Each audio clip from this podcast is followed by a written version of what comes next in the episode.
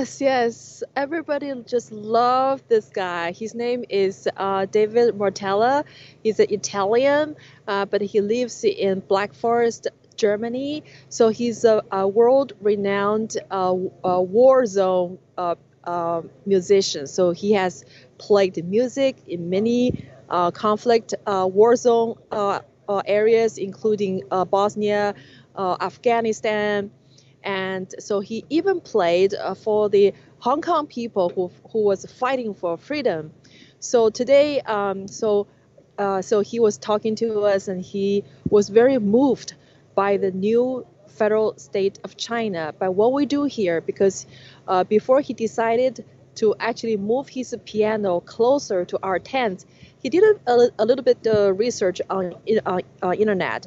He was trying to find out what is the new federal state of China. What are these people doing here? Because never ever he has seen so many like uh, Chinese people in a war zone providing humanitarian aid.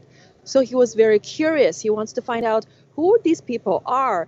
So he he found out from the social media, the hashtag, and so this is what he he told me in in our tea uh, and coffee conversation. He said, as soon as I saw that you guys are against the Chinese Communist Party, you're against the communism, I decided to support you. So he uh, came to us and he said he wanted to uh, move his piano closer to our tents, and he started playing.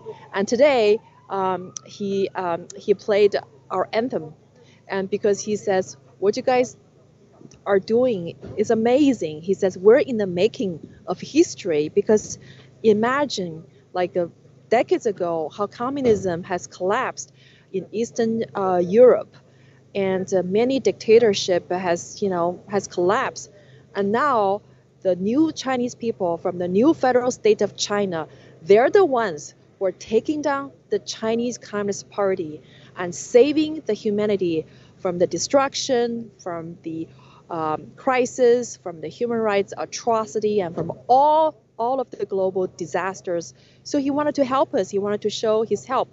So he moved his piano closer to us and facing directly toward all the uh, big media's ca- uh, cameraman. So right in front of me, I see of the, CBS, the NBC, uh, the CNN. So he says, I wanted to um, to to um, to share my music and to support your cause and I uh, he support what we do. So it was a really really um, a touching moment when he was playing our uh, net, uh, our uh, anthem and showing his dedication and support for what we do here.